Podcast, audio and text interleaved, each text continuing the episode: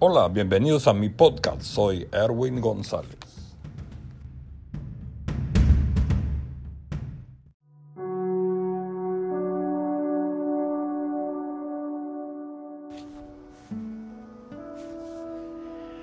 ¿A dónde van los muertos? Muchos han creído que cuando las personas mueren van a algún otro lugar, ya sea el cielo, el infierno, o el purgatorio. Incluso muchos han cometido suicidio creyendo que Dios los está esperando en la gloria. En este tema vamos a ver lo que la Biblia en realidad dice en cuanto al destino de la gente que muere. Primeramente, en cuanto a ir al cielo en ocasión de la muerte, la Biblia dice que los vivos no iremos primero que los que han muerto, ni viceversa. Esto nos da a entender que los que mueren no van a ir primero que nosotros que estamos vivos. En 1 Tesalonicenses 4:15 dice, por lo cual os decimos esto en palabra del Señor, que nosotros que vivimos, que habremos quedado hasta la venida del Señor, no seremos delanteros a los que durmieron.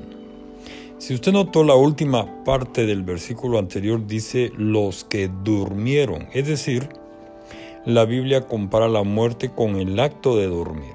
Esto se debe a que en ocasión de la muerte la persona no viaja a ningún lado sino que duerme. La Biblia dice que los muertos no pueden alabar a Dios. Muchos cristianos dicen lo contrario, dicen que el hermano de la iglesia que acaba de morir está alabando al Señor en su presencia. Esto es una gran mentira. En el Salmo 115, 17 dice, no alabarán los muertos a Jehová, ni cuantos descienden al silencio. Isaías 38, 18, 19 dice, porque el sepulcro no te celebrará, ni te alabará la muerte, ni los que descienden al hoyo esperarán tu verdad. El que vive, el que vive, éste te confesará como yo hoy. El Padre hará notoria tu verdad a los hijos. Uno de los requisitos para poder entrar al cielo o al infierno es que hay que estar vivo. Si la persona no está viva, no puede estar en ninguno de los dos lugares, puesto que la persona no existe ya. La muerte es el equivalente a no existir. Es el mismo estado antes de la creación, simplemente no existíamos. Otro detalle es que Dios no es un Dios de muertos. La muerte la inventó Dios para los que desobedecen su ley y fue hecha precisamente para los pecadores, para que los pecadores mueran y no puedan entrar al cielo. La muerte no es un pasadizo al cielo, sino un obstáculo para que no entren en Marcos 12:26 dice, ¿no habéis leído en el libro de Moisés cómo le habló Dios en la zarza diciendo, yo soy el Dios de Abraham y el Dios de Isaac y el Dios de Jacob? No es Dios de muertos, mas Dios de vivos. Así que vosotros muchos erráis. Y en Lucas 20:38 dice, porque Dios no es un Dios de muertos, más de vivos, porque todos viven a Él. La muerte es la paga del pecado. Por esto Dios no puede ser Dios de muertos. Si fuera así, Dios sería resguardo del pecado y de Satanás.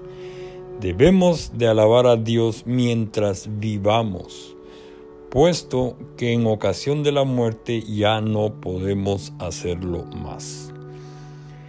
En el libro de Eclesiastés 12 del 1 al 7 dice, acuérdate de tu Creador en los días de tu juventud antes que vengan los días malos y lleguen los años de los cuales digas, no tengo en ellos contentamiento. Y el polvo se torne a la tierra como era y el espíritu se vuelva a Dios que lo dio. Nadie que está muerto está en el cielo, ni siquiera los que escribieron la Biblia. Vea el ejemplo de David, que fue quien escribió el libro de Salmos. En Hechos 2.29 al 34 dice, varones hermanos, se os puede libremente decir del patriarca David, que murió y fue sepultado, y su sepulcro está con nosotros hasta el día de hoy porque David no subió a los cielos. En Hebreos 11, 32, 39 y 40. ¿Y qué más digo? Porque el tiempo me faltará contando de Gedeón, de Barak, de Samson, de Yepet, de David, de Samuel y de los profetas, y todos estos aprobados por testimonio de la fe no recibieron la promesa, cielo o vida eterna, proveyendo Dios alguna cosa mejor para nosotros, para que no fuesen perfeccionados sin nosotros. Otra vez, si usted se fija en la última parte del versículo anterior, la Biblia vuelve y confirma que los que mueren no pueden ir al cielo primero que los que estamos vivos. Es decir, ellos todavía duermen, ninguno de los personajes ya mencionados están en el cielo. Entonces la pregunta es, ¿cuándo iremos al cielo? Y la respuesta es únicamente cuando Cristo venga a buscarnos, tanto a los vivos como a los que están durmiendo. En Mateo 24, 30 y 31 dice, y entonces se mostrará la señal del Hijo del Hombre en el cielo, y entonces lamentarán todas las tribus de la tierra y verán al Hijo del Hombre que vendrá sobre las nubes del cielo con gran poder y gloria. Y enviará sus ángeles con gran voz de trompeta y juntarán sus escogidos de los cuatro vientos de un cabo del cielo hasta el otro. Si usted muere antes de que Cristo venga a la tierra, Él le resucitará o le despertará del sueño de la, de la, de la muerte cuando Él venga. Recuerde que la muerte es un sueño. En Juan 11, 25, 26 dícele Jesús, yo soy la resurrección y la vida, y el que cree en mí, aunque esté durmiendo, aunque esté muerto, vivirá. Y todo aquel que vive y cree en mí, no morirá eternamente crees esto? En 1 Tesalonicenses 4, 16, 17 dice, porque el mismo Señor con aclamación, con voz de arcángel y con trompeta de Dios, descenderá del cielo y los muertos en Cristo resucitarán primero. Luego nosotros los que vivamos, los que quedamos, juntamente con ellos, seremos arrebatados en las nubes y a recibir al Señor en el aire, y así estaremos siempre con el Señor. Una vez más, en el versículo anterior, la Biblia dice que cuando Cristo venga, resucitará únicamente a los que murieron en Cristo. Los que no murieron en Cristo serán resucitados en la segunda resurrección, que serán mil años después de la primera. Ellos serán resucitados para ser quemados en el lago de fuego, esto lo vemos en el Apocalipsis capítulo 20. El cielo es un lugar, lugar real donde vive Dios.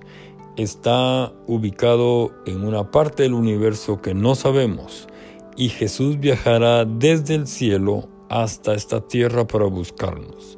Los muertos no van a ningún lugar, sino que duermen hasta el día en que Dios los levante ya sea para el bien o ya sea para el mal.